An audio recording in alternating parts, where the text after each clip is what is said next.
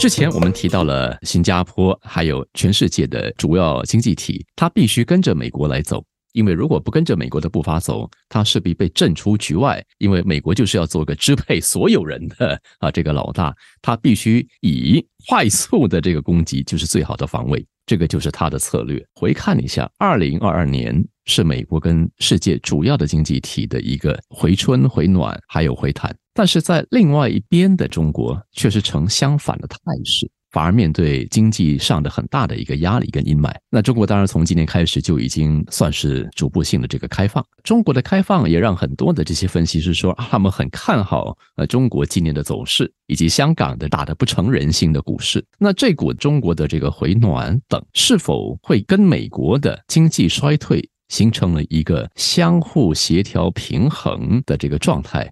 好让像亚太经济体，包括新加坡的这个经济体，能够免受太大美国经济衰退的冲击。中国的开放对新加坡肯定是利好嘛，因为新加坡作为一个小国家，或者是依依赖进口的一个国家，它最希望的就是全球化进程越高越好。所以说，中国的一个开放一定是加快一个全球化进程的一个进度的一个往那个很好的方向走嘛。然后。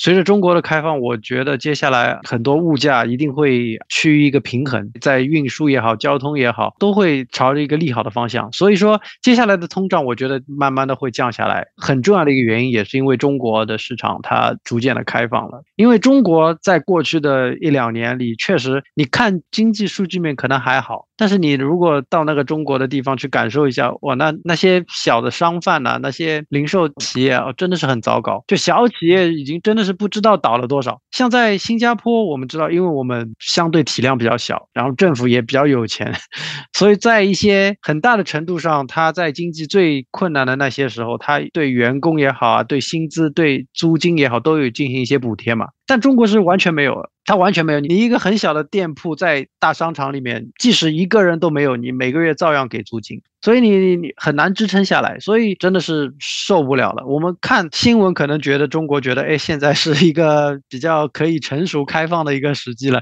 其实他们是真的是咬紧牙关，已经忍到不能再忍了，他没有办法了，他只能选择这个，就我们看来是很平常的一个一步了。对，但是对于他们来说是做了很多一个决心的啊。所以我觉得接下来二零二二年最困难的一年都过去了，我觉得二零二三年应该会比较好。也就是说，如果我们稍微再跳出的那个思维框架来做一个检视，中国的这一年下来急速的下滑，急速的进入一个惨况。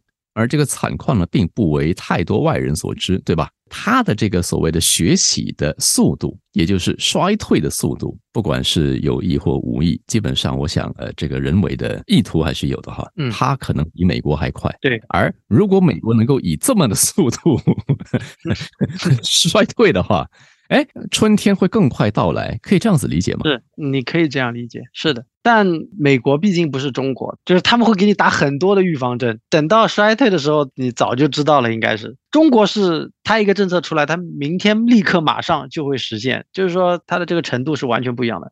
美国是非常的，他要提前一个月、两个月告知你，哎，接下来会发生这些事情。但中国不会，所以这个叫中国速度嘛，